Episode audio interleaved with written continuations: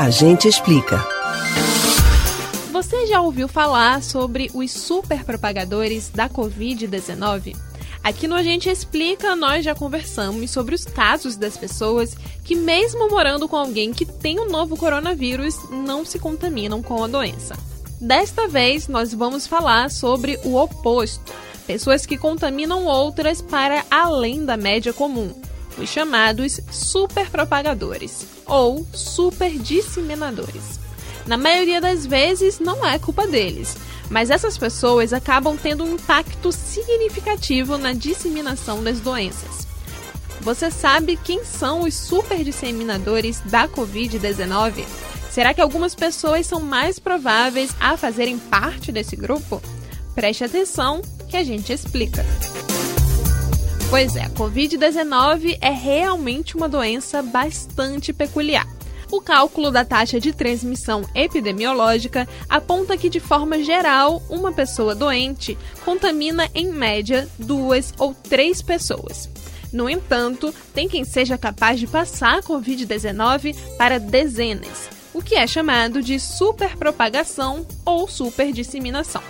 Mas você deve estar se perguntando: o que torna alguém um superpropagador? A questão é complexa e não há, por enquanto, uma resposta definitiva da ciência.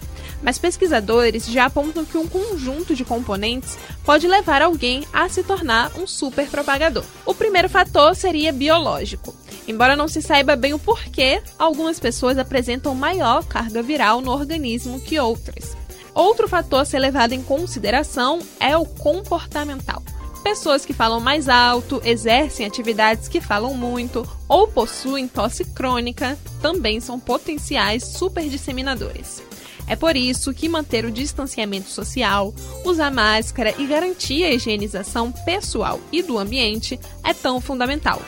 A responsabilidade pessoal tende a inibir os efeitos da superdisseminação.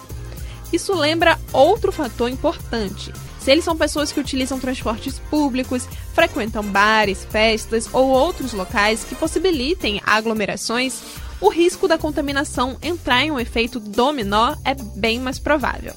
Lembra do caso de um casamento na Bahia em março deste ano que foi responsável por várias contaminações ainda no início da doença no país? Muito provavelmente existiu um caso de superdisseminação nesta festa. Infectados que não apresentam sintomas podem achar que estão saudáveis e, sem saber, transmitir o vírus por onde passarem, e para todos aqueles com quem mantiverem relações próximas. Como a gente não sabe quem é assintomático ou quem é um super propagador, ou até mesmo se esse é o nosso caso, não tem como prever quais encontros são mais seguros. Com uma média de mais de mil mortes por dia no Brasil, a melhor escolha continua sendo o isolamento social. Você pode ouvir novamente o conteúdo do Agente Explica no site da Rádio Jornal ou nos principais aplicativos de podcast: Spotify, Google e Apple Podcasts. Beatriz Albuquerque para o Rádio Livre.